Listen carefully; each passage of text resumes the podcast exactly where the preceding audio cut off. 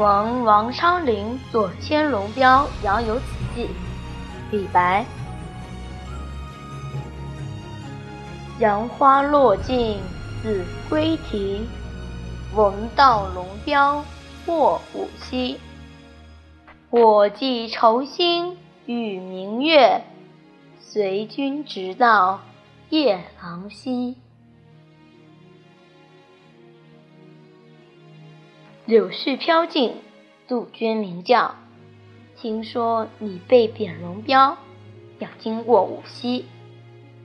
我将这愁绪与思念寄托于天上的明月，让风儿一直来到夜郎之西，来到你的身边。天宝初年，李白在长安供奉翰林时。与王昌龄有着密切的交往。后来，李白离京漫游，在扬州时，听说王昌龄被贬龙标县尉，便题诗抒怀，遥寄远方的友人，表达自己的思念、慰问之情。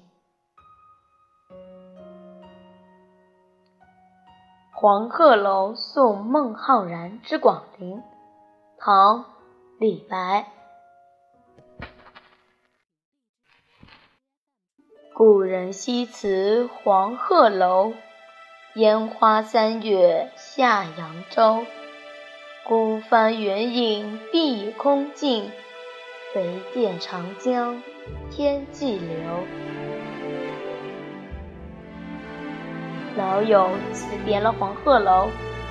在这柳絮如烟的阳春三月，远游扬州，江上孤舟帆影渐渐的远去，消失在碧空的尽头。